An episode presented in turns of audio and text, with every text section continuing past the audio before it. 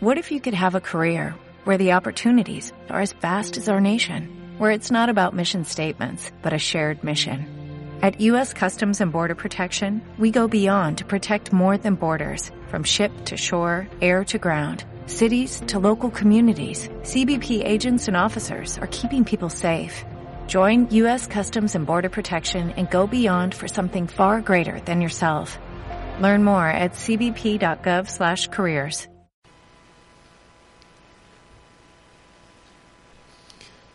Primer libro de Reyes, capítulo 3.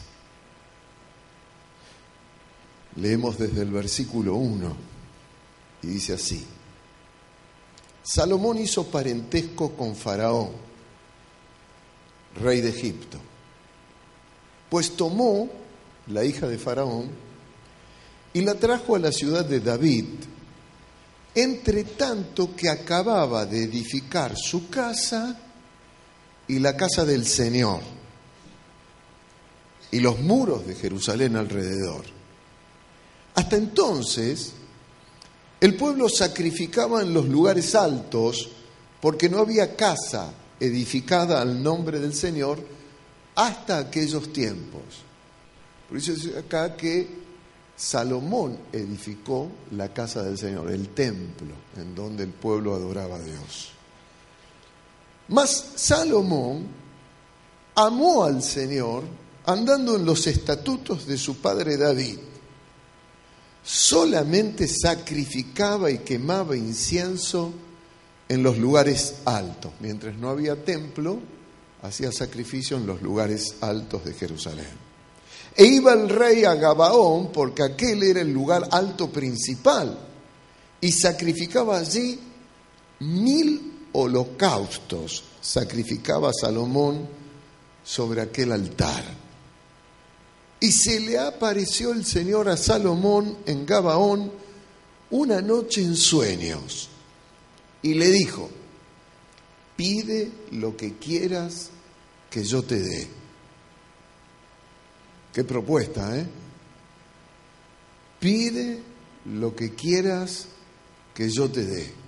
Y Salomón dijo, tú hiciste gran misericordia a tu siervo David mi padre, porque él anduvo delante de ti en verdad, en justicia y con rectitud de corazón para contigo.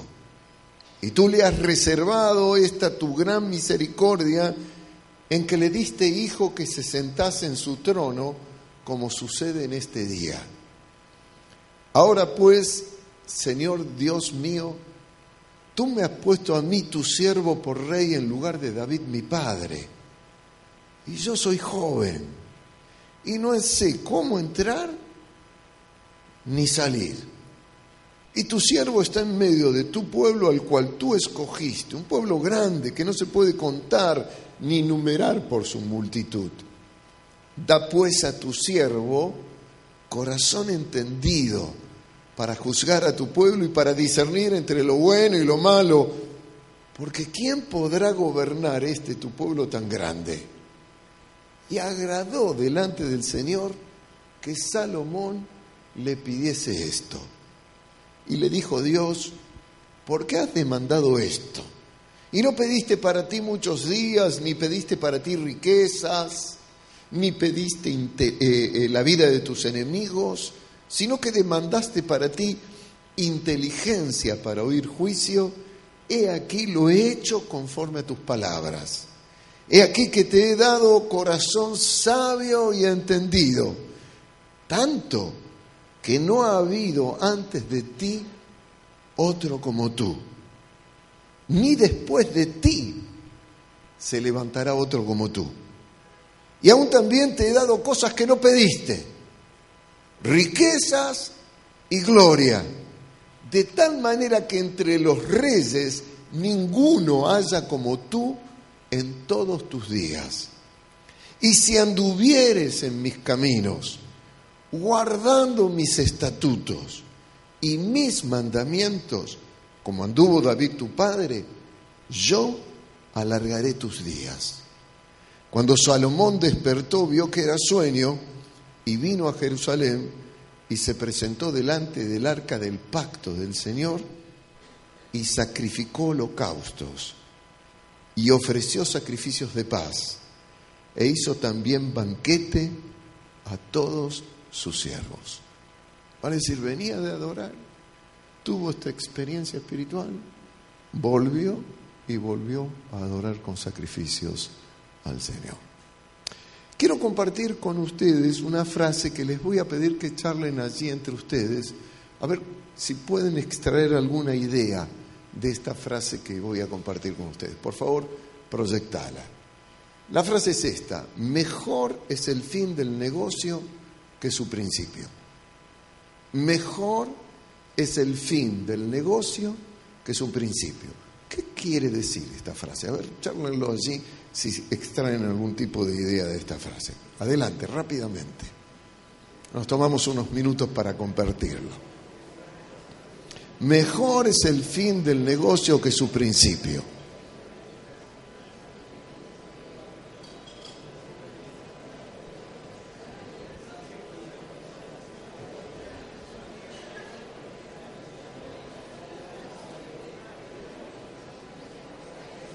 Compartilo, compartí la idea con alguien que esté al lado. Animate. Mejor es el fin del negocio que su principio.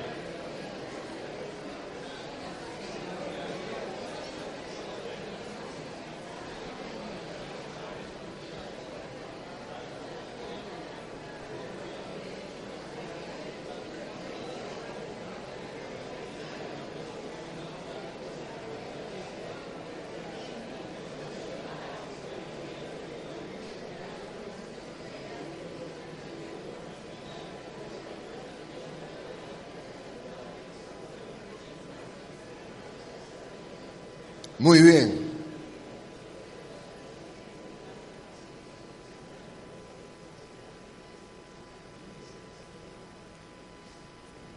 ¿Saben de dónde proviene esta frase?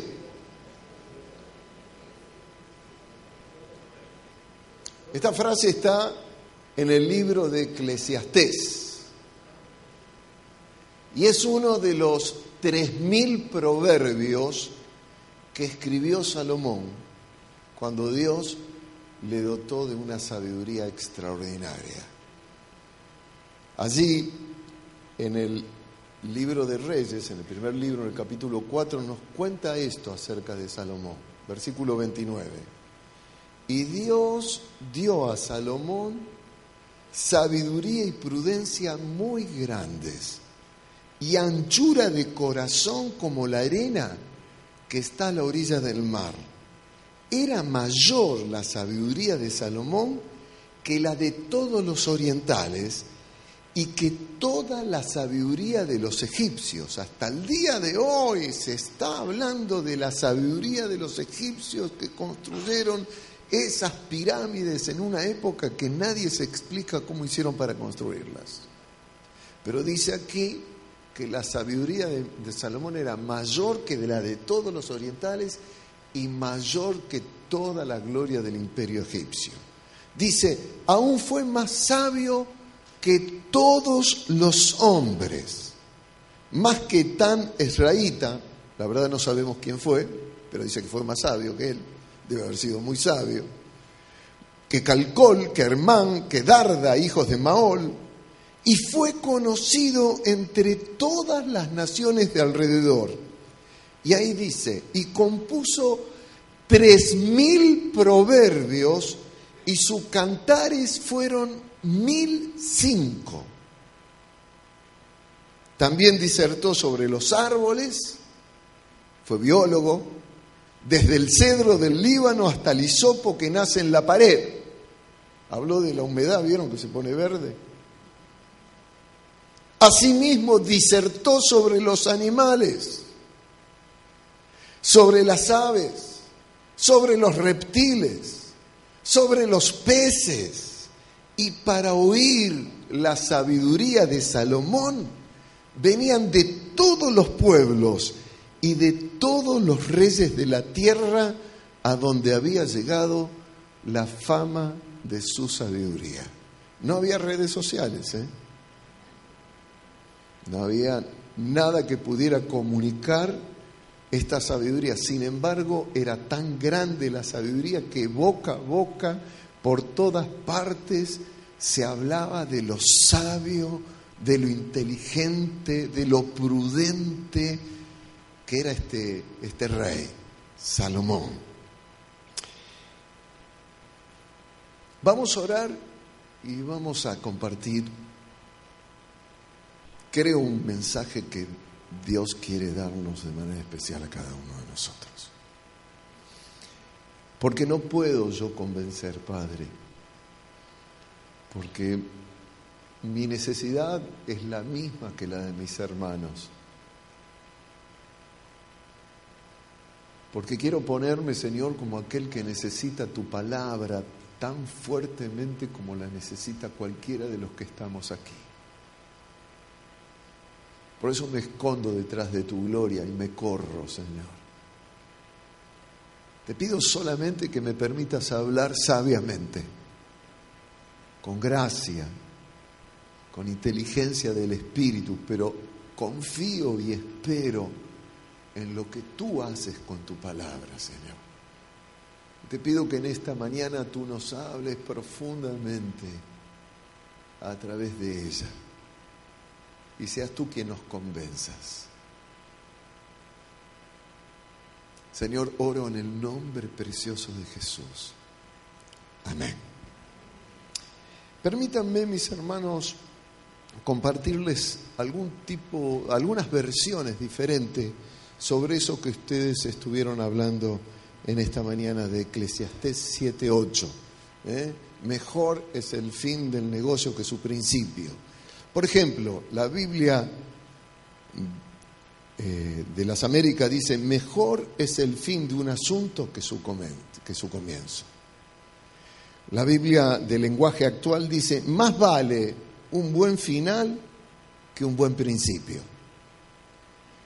La Biblia Dios habla hoy dice, vale más terminar un asunto que comenzarlo. Y la Biblia latinoamericana dice, más vale el final que el comienzo. Ilumina un poquitito más lo que ustedes seguramente estuvieron compartiendo. Ahora, quiero compartirles también algo que es realmente curioso. Salomón, el que escribió este proverbio de cumplimiento tan real en la vida de cualquier persona, junto con otros 2.999 proverbios más o tan sabios como este, Salomón, que fue dotado por un conocimiento que era admirado por todos y que como leímos recién, venían de todas partes en su tiempo para escuchar de su sabiduría. Salomón, que fue el hombre más sabio que existió en su tiempo, terminó el fin del negocio de su existencia Voy a hacer uso de las mismas palabras de él en el proverbio. No llevando a cabo lo que él mismo dejó como legado de prudente enseñanza para toda la humanidad. Es curioso. Él que sabía tanto, él que conocía tanto, él que tenía una inteligencia superior a todos los hombres, terminó no cumpliendo lo que él mismo sabía que tenía que hacer si quería prosperar en su vida con la bendición de Dios. En Salomón no se cumplió lo que él mismo dijo que tenía que cumplirse para que una persona sea bienaventurada. Mejor es el fin del negocio ¿Qué? Su principio. Lo más triste es que Salomón tuvo de parte de Dios todas, absolutamente todas las posibilidades de poder alcanzar esto. Terminar su existencia disfrutando del privilegio de gozar cada día, de vivir en el sabio y próspero consejo de Dios. Las tuvo todas todas las posibilidades. Dice el mismo libro de Reyes en el capítulo 11, Pero el rey Salomón amó además de la hija de Faraón a muchas mujeres extranjeras, a las de Moab, a las de Amón, a las de Edom, a las de Sidón y a las Eteas, gente de las cuales el Señor había dicho a los hijos de Israel, no llegaréis a ellas, ni ellas se llegarán a vosotros, porque ciertamente harán inclinar vuestros corazones tras sus dioses. A estas, pues, se juntó Salomón con amor. Y tuvo 700 mujeres reinas y 300 concubinas. Y sus mujeres desviaron su corazón. Y cuando Salomón era ya viejo, sus mujeres inclinaron su corazón tras dioses ajenos y su corazón no era perfecto con el Señor su Dios como el corazón de su padre David, porque Salomón siguió a Astoret, diosa de los Sidonios, y a Milcom, ídolo abominable de los amonitas, e hizo Salomón lo malo ante los ojos del Señor y no siguió cumplidamente al Señor como David su padre. Entonces Edificó Salomón un lugar alto a Quemos, ídolo abominable de Moab, en el monte que está enfrente de Jerusalén. Y a Moloc, ídolo abominable de los hijos de Amón. Así hizo para todas sus mujeres extranjeras, las cuales quemaban incienso y ofrecían sacrificios a sus dioses. Y se enojó el Señor contra Salomón por cuanto su corazón se había apartado del Señor Dios de Israel, que se le había aparecido dos veces y le había mandado acerca de esto que no siguiese a dioses ajenos, mas él no guardó lo que le mandó el Señor. Y dijo el Señor a Salomón, por cuanto ha habido esto en ti y no has guardado mi pacto y mis estatutos que yo te mandé, romperé de ti el reino y lo entregaré a tu siervo sin embargo, no lo haré en tus días por amor a David tu padre. Lo romperé de la mano de tu hijo. Pero no romperé todo el reino, sino que daré una tribu a tu hijo por amor a David mi siervo y por amor a Jerusalén, la cual yo he elegido. Digan conmigo, wow. es para decirlo, ¿no? Creo que si tuviera que expresar de alguna una manera una idea acerca de la actitud de Salomón, sin dudar diría esto. Pocas personas, por favor proyectalo, pocas personas empezaron tan, pero tan bien y terminaron tan, pero tan mal. Pocas personas empezaron con tanta gloria y terminaron tan mal. Y además agregaría otra idea. Pocas personas supieron tan claramente lo que tenían que hacer para que les vaya muy bien en la vida y no lo hicieron. Yo creo que esto expresa un poco y resumen la vida de Salomón. Pero hagámonos una pregunta. ¿Qué le pasó a Salomón? ¿Qué le pasó? ¿Qué es lo que le pasó a un hombre dotado de tanta sabiduría, de tanta inteligencia, de tanta capacidad?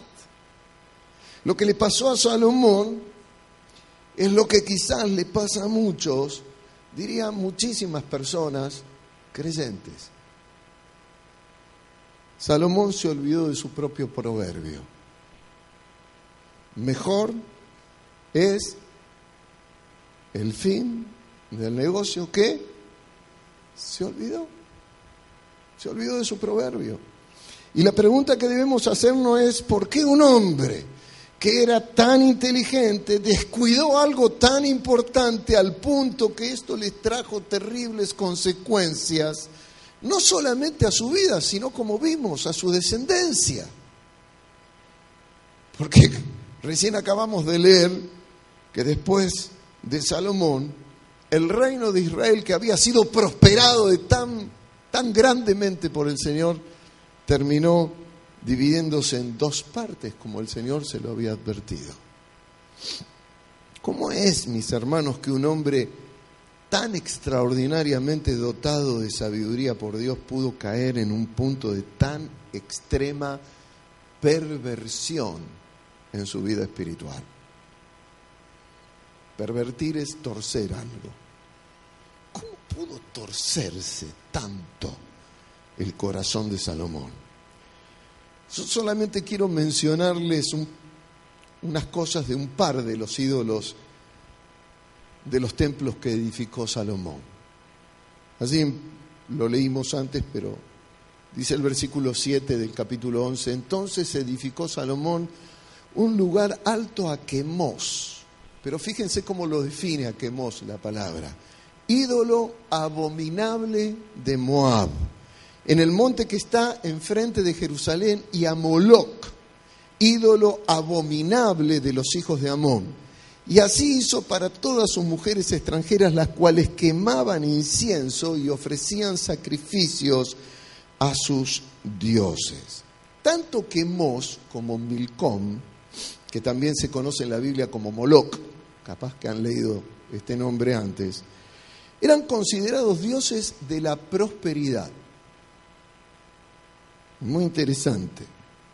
Porque uno tiene que preguntarse, ¿para qué Salomón quería tener más prosperidad si Dios lo había enriquecido a él impresionantemente? Un detalle que cuenta el capítulo 10 de Primera Reyes, versículo 14 el peso del oro que Salomón tenía de renta cada año era 666 talentos de oro. Interesante que sea 666, ¿no? El oro, va, lo dejo como entre, entre paréntesis. sin lo de los mercaderes y lo de la contratación de especias y lo de todos los reyes de Arabia y de los principales de la tierra, ¿saben cuántos son 666 talentos de oro? 25 mil toneladas de oro anuales. 25 toneladas, perdón, de oro anual. Lo que significa 26 mil kilos de oro anuales. ¿Para qué Salomón adoró a Moloch y a Quemos, ídolos de la prosperidad, con todo lo que Dios le había prosperado, sin contar lo que él recibía de los mercaderes, etcétera, etcétera, etcétera? ¿Para qué? Por otra parte, déjenme darles este detalle de los ídolos de Quemos y Milcón. Exigían sacrificios de niños vivos y de adolescentes. Tanto Milcom como Quemos se los figuraban en los pueblos que lo adoraban como un dios con cuerpo humano y cabeza de buey. Pero tenía un detalle, eh, la estatua construida en bronce de estos dioses. Estaba hueca en su interior y tenía la boca abierta y los ojos abiertos. Entonces, quienes adoraban con niños traían sus bebés porque el dios estaba con sus manos así extendidas hacia adelante, como esperando recibir. Ponían a sus bebés allí y prendían fuego adentro de lo hueco de la estatua, hasta que finalmente se calentaba de tal manera que las manos de esa estatua de bronce quemaba la vida de los pequeños. Hola, Salomón, el que edificó el templo de adoración a Dios, edificó templos a dioses así. Un detalle más, Milcón, cuando era adorado, se exigía que nadie llorara cuando se producía el sacrificio porque eso le quitara poder al sacrificio. Satanismo puro, mis hermanos. Pero dice que a los otros dioses le edificó también templos así. Y me pasaría un rato largo hablándoles de Actoret, que se menciona acá, que era la diosa de la fertilidad y que era adorada a través de rituales de prostitución en el templo. Pero esto no es nada, no sé si ustedes notaron este detalle. Vamos a volver a leer. Versículo 7. Entonces edificó Salomón un lugar alto a Quemos, ídolo abominable de Moab, en el monte que está enfrente de Jerusalén. Y a Moloch, ídolo abominable de los hijos de Amón, hizo así para todas sus mujeres extranjeras, las cuales quemaban incienso y ofrecían sacrificios a sus dioses. ¿A dónde? Enfrente del monte de Jerusalén, donde antes él había edificado el templo para adorar a Dios. Allí les edificó santuario a los dioses de sus mujeres. Algo así como decirles que en las propias narices del Señor, Salomón edificó estos santuarios inmundos donde sus mujeres adoraban a los ídolos satánicos, ofreciéndoles sacrificio, inclinando el corazón del pueblo que él había pedido a Dios gobernar con sabiduría. ¿Están aquí? Salomón un hombre dotado por el Señor de una sabiduría sin igual, un hombre prosperado por Dios de una manera maravillosa, terminó él mismo inclinando su corazón y adorando a ídolos falsos, satánicos, buscando bendición de ellos. Y encima llevó a la idolatría a todo su pueblo. Es entonces válido hacernos esta pregunta. ¿Cómo pudo ocurrir esto? ¿Cómo pudo terminar tan mal Salomón? Habría varias respuestas. Podríamos hablar de desobediencia, podríamos hablar de varias cosas, pero en lo personal quiero compartirles lo que para mí fue en realidad lo que le pasó a Salomón. Allí en el capítulo 11.1 dice, pero el rey Salomón amó, además, de la hija del faraón a muchas mujeres extranjeras, las de Moab, a las de Amón, a las de Dom, a las de Sidón, a las Eteas. Acá aparecen dos palabras que son trágicas espiritualmente. La palabra pero y la palabra además. Creo que les he dicho muchas veces que cuando la Biblia aparece en un relato esta palabra pero, es necesario prestarle mucha atención Aquí pero está significando a pesar de. O sea, en el caso de Salomón ese pero es a pesar de que el Señor claramente le había recomendado tener cuidado y permanecer fiel a sus indicaciones para que recién entonces él pudiera perpetuarle su bendición. Es decir, que su fin fuera mejor que su principio. A pesar de eso, pero, digan conmigo, pero.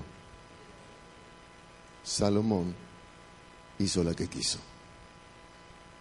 Capítulo 3, versículo 14. Si anduvieres en mis caminos, guardando mis estatutos y mis mandamientos como anduvo David tu padre, yo alargaré tus días, yo prosperaré tus días. Porque mejor es el fin de un negocio que el asunto no es cómo comenzamos. El asunto es cómo terminamos. Salomón no respetó el consejo de Dios. ¿Y por qué no lo respetó? Probablemente, en lo personal creo, porque se sintió seguro al verse con tanta gloria, en lugar de encontrar seguridad y confianza en quién le había dado toda esa gloria. ¿Escucharon bien lo que dije? Encontró su confianza en la bendición en lugar de quien bendice. Es lo que yo llamo falsa seguridad o seguridad tramposa. Dios nos bendice y entonces estamos tranquilos. Disfrutamos el estar bien, nos sentimos seguros y de repente ahí vienen nuestros peros porque nos tomamos vacaciones espirituales. No es una palabra muy teológica, pero como les dije antes, creo que es lo que mejor pinta la actitud de Salomón.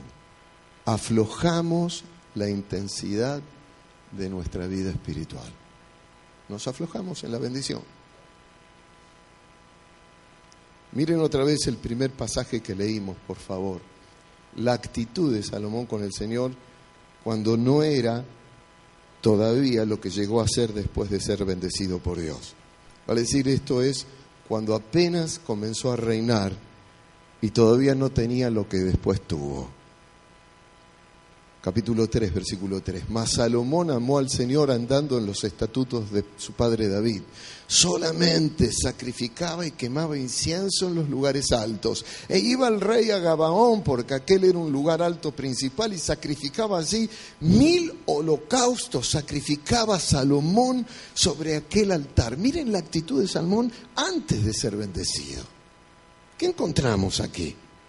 Encontramos a un hombre que en el principio de su reinado era un hombre meticuloso en su adoración a Dios, un hombre consagrado, un hombre humilde, un hombre que se cuidaba de no hacer nada inconveniente en su relación con el Señor, un hombre que además era extremadamente generoso para con el Señor. Mil sacrificios. Sigamos leyendo. Versículo 5. Y se le apareció el Señor a Salomón en Gabaón una noche en sueño y le dijo, Dios pide lo que quieras que yo te dé. ¡Wow! ¡Qué preguntita! Pedime lo que quieras que yo te dé. Y miren lo que pidió Salomón.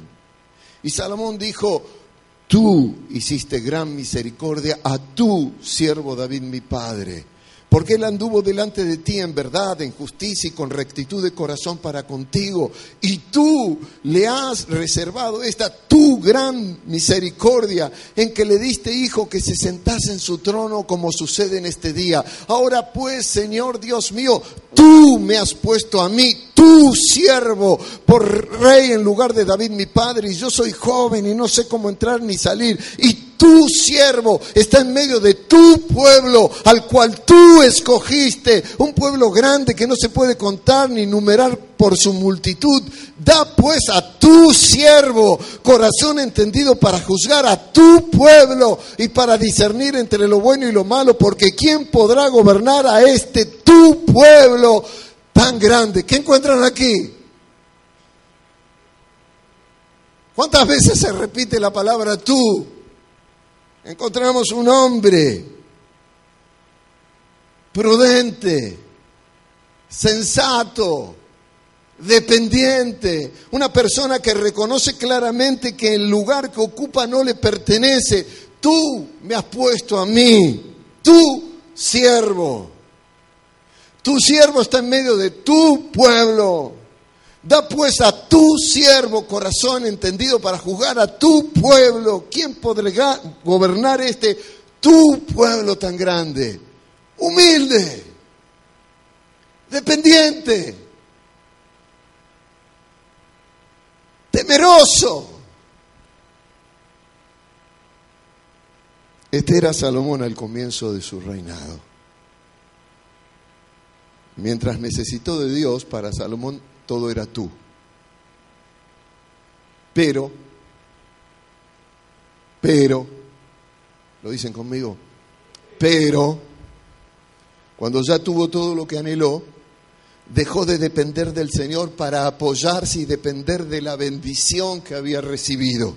Es decir, la bendición se transformó en su Dios, en su seguridad, y el Dios que lo bendijo pasó a un segundo plano y luego un tercer plano, y luego un cuarto plano. Y así se fue perdiendo la convicción de Salomón. Amados hermanos, aprendamos de esta historia del rey bendecido, pero insatisfecho. Nunca le pongamos peros a nuestra relación con Dios. Pero Y nunca dejemos que su bendición sea más importante que el Dios que nos bendice. Una mala enseñanza, una mala predicación del Evangelio ha hecho que la gente sea dependiente de la bendición en lugar de ser dependiente de Dios. Si venís a Dios, todas las cosas te van a ir bien. Si le das a Dios, te va a prosperar en todas las cosas. Y la gente se enamora más de la bendición que el Dios que bendice. No se trata de que Él me bendiga o no. Se trata de vivir permanentemente en mi corazón con la convicción que lo mejor que tengo en mi vida es Él.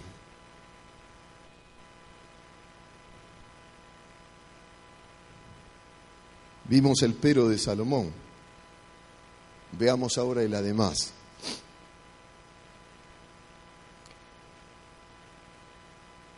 Pero el rey Salomón amó, además de la hija de Faraón, a muchas mujeres extranjeras, a las de Moab, a las de Amón, a las de Dom, a las de Sidón, a las Eteas, gente de las cuales el Señor había dicho a los hijos de Israel, no lleguéis a ellas ni de ellas se llegarán a vosotros, porque ciertamente harán inclinar vuestros corazones tras sus dioses.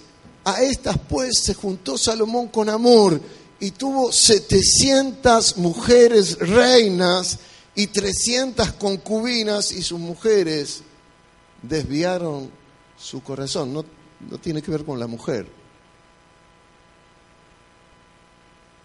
Claro, ¿no?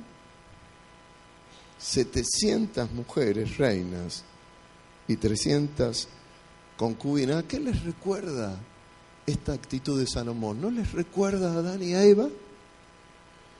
¿No les recuerda que cuando Dios creó al ser humano lo puso en el jardín del Edén y le dijo, mira, mira, todo, todo, todo esto que está creado, lo he creado para ti, podés tomar y comer de todo lo que tú quieras, pero de este árbol, del bien y del mal, no comas porque te va a traer destrucción, la muerte.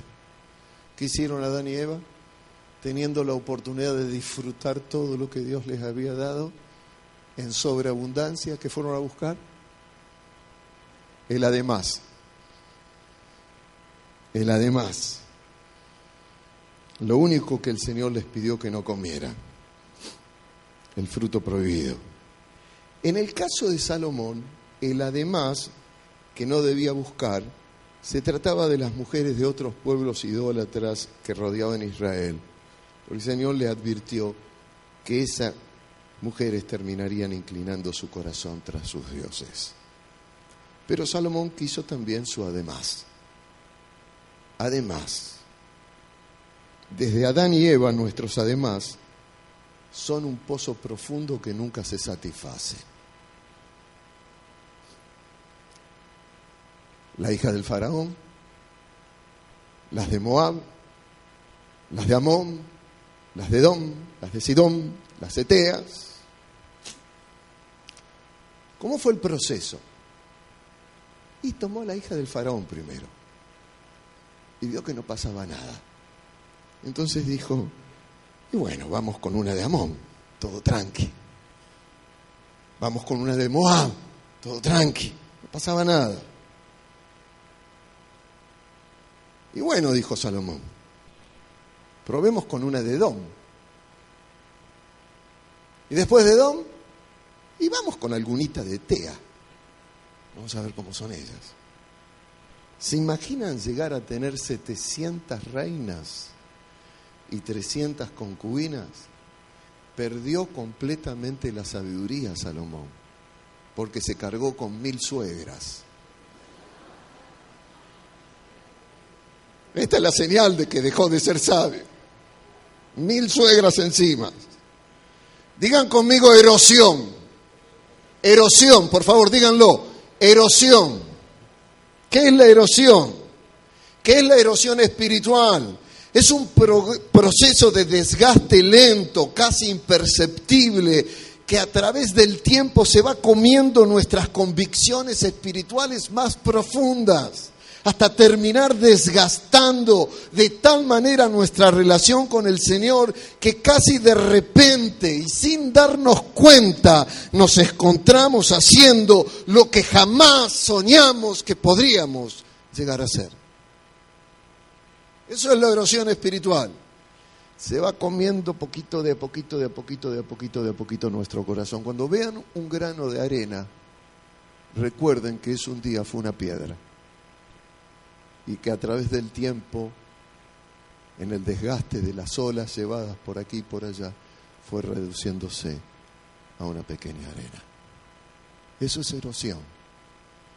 Es cuando imperceptiblemente llegamos a hacer lo que jamás pensamos que podríamos llegar a hacer. No creo que Salomón, cuando le pidió sabiduría al Señor para gobernar Israel, haya jamás pensado que luego de construir en Jerusalén el maravilloso templo de Dios para adorarle iba a terminar edificando enfrente de ese templo los templos para los demonios. ¿Ustedes piensan que cuando edificó el templo de Salomón tenía eso presente? Jamás. El templo de Salomón fue tan fastuoso, tan precioso, que fue admirado por la cantidad de oro, de cosas preciosas que tenía. Salomón, el que construyó el templo, construyó los templos a los hilos demoníacos de sus mujeres. No creo que jamás cuando comenzó Salomón le haya pasado por su cabeza que un día iba a terminar haciendo eso. Escuchen, el pecado que llegamos a admitir como un simple además en nuestra vida, tarde o temprano, terminará erosionando nuestras convicciones hasta llevarnos al extremo de hacer lo que jamás soñamos llegar a hacer en nuestra vida.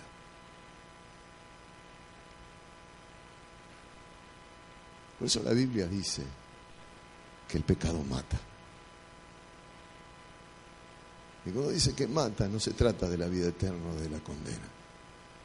Va matando la vida. Va matando lo genuino de la vida, el gozo, la alegría, la paz, va robándonos la vida de a poco, hasta que nos enamoramos de todo aquello que no le pertenece a Dios. Por eso dice el texto que amó a todas esas mujeres, Salomón. Se enamoró de la maldición.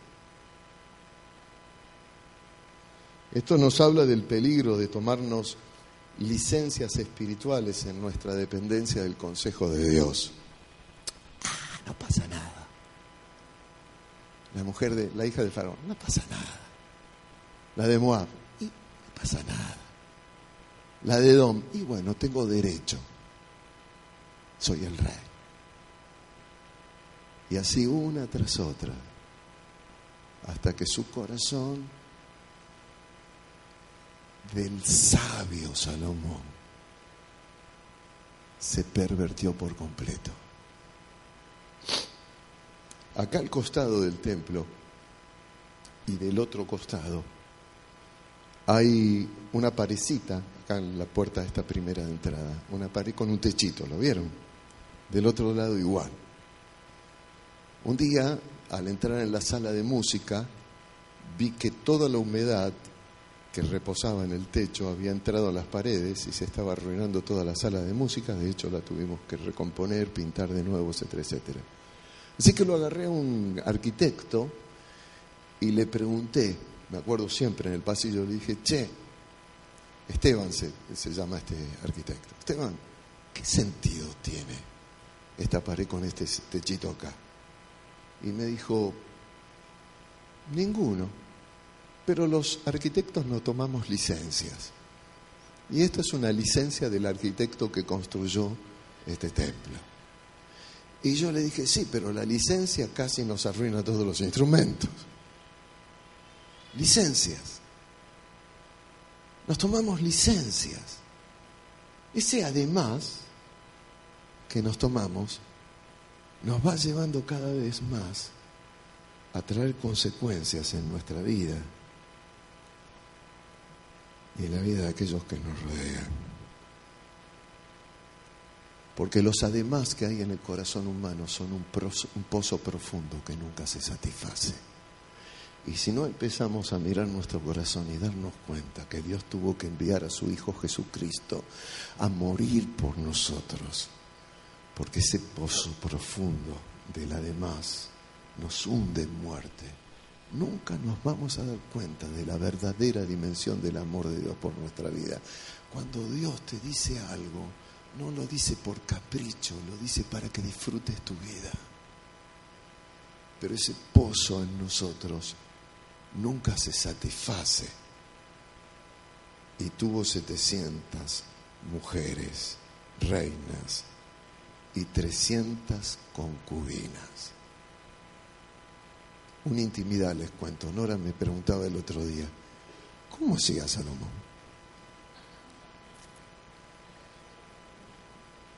Y la verdad, ni una por día le alcanzaba. ¿Para qué? Solamente por una cosa. Porque hay un pozo profundo en el además de nuestros corazones que nunca se satisface con nada. Tomó la hija del faraón, no pasó nada. Tomó la de Moab, todo tranqui. Vamos con una de Amón, nada pasaba aparentemente. Erosión. Termina pervirtiendo nuestro corazón.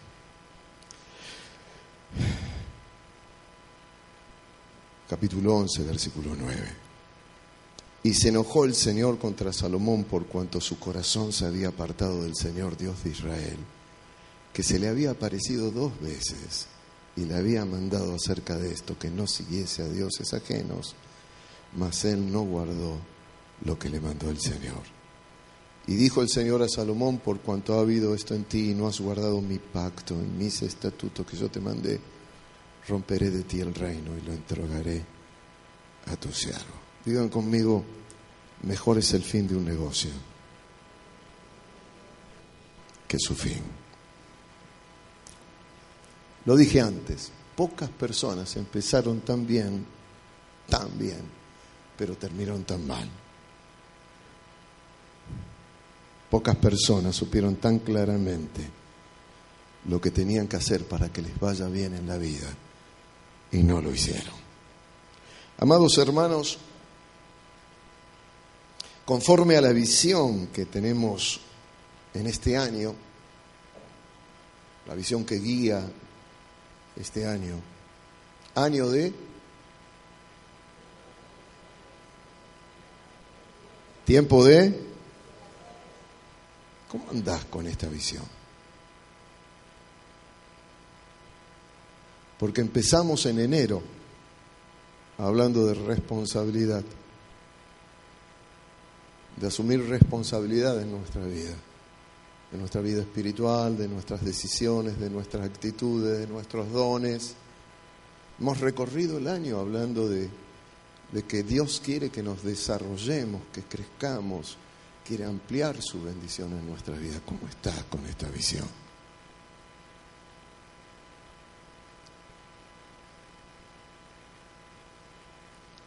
Yo quiero afirmarles que es nuestra responsabilidad cuidar, administrar y hacer desarrollar la bendición que hemos recibido de Dios al hacernos hijos suyos. No dimensionamos lo inmenso del privilegio de ser un hijo o una hija de Dios. Mayor privilegio tal vez, escuchen, mayor privilegio tal vez que el que Dios le dio a Salomón. Colosenses, capítulo 2, dice así, que sean consolados sus corazones unidos en amor hasta alcanzar todas las riquezas de pleno entendimiento, a fin de conocer el misterio de Dios, el Padre y de Cristo, en quienes están escondidos todos los tesoros de la sabiduría y del conocimiento. Cuando Dios te hizo tu hijo, su hijo, cuando Dios te hizo su hija, te dio la capacidad de adquirir los tesoros de la sabiduría que están encerrados en Cristo. Así que nuestro privilegio es mayor que el de Salomón.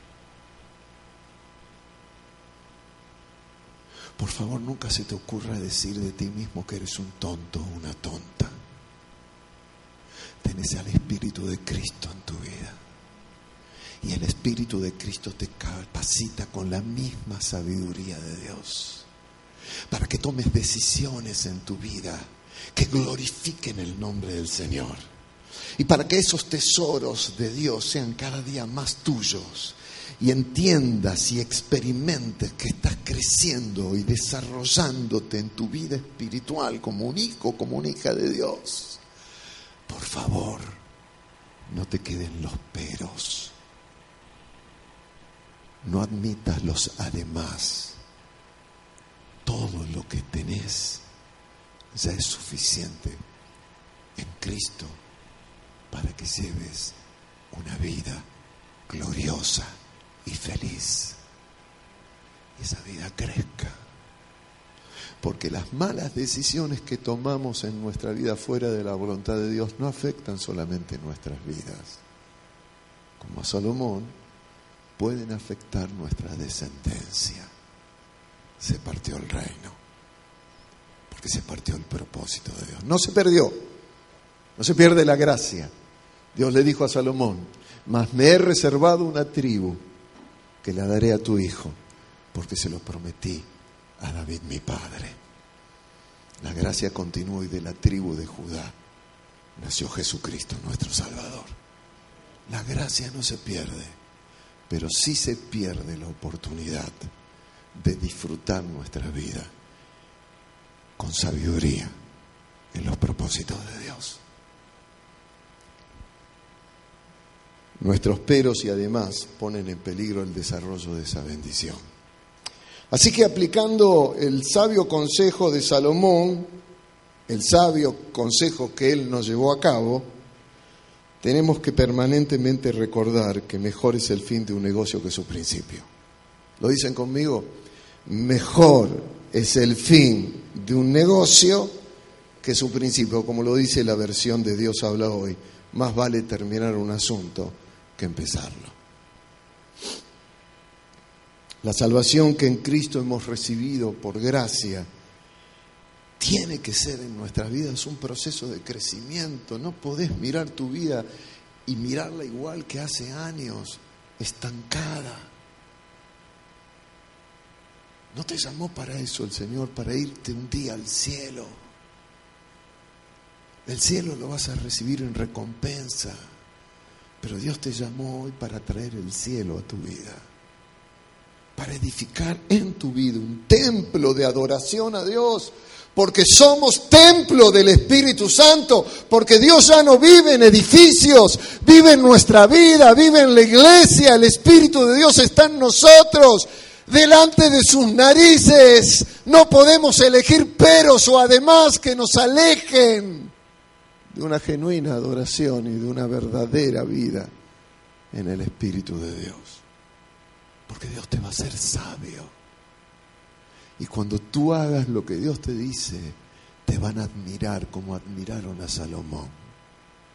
Y van a venir a ti a pedirte consejo, porque van a ver que en tu vida está el brillo de la sabiduría de Dios. ¿Quién quiere eso para su vida? Nadie empezó tan bien, tan pero tan bien. Nadie terminó tan pero tan mal como Salomón. Estoy convencido de que si Salomón hubiera tenido siempre presente su proverbio, el Señor aún le hubiera multiplicado cientos de veces lo que le había dado. Porque comenzó bien y el Señor iba a hacer que termine mejor. No lo olvidemos nosotros. Recordemos, díganlo conmigo una vez más al proverbio. Mejor es el fin del negocio que su principio. A ver, díganlo conmigo. Mejor es el fin del negocio que su principio. Aunque te quede esto solo de este mensaje, voy a ser muy feliz. Decirlo otra vez. Mejor es el fin del negocio que su principio. Vale más terminar un asunto bien que empezarlo bien. Esa es nuestra responsabilidad. Y Dios se va a encargar de recompensarla si nosotros la llevamos a cabo. Al acercarnos a la mesa en esta mañana,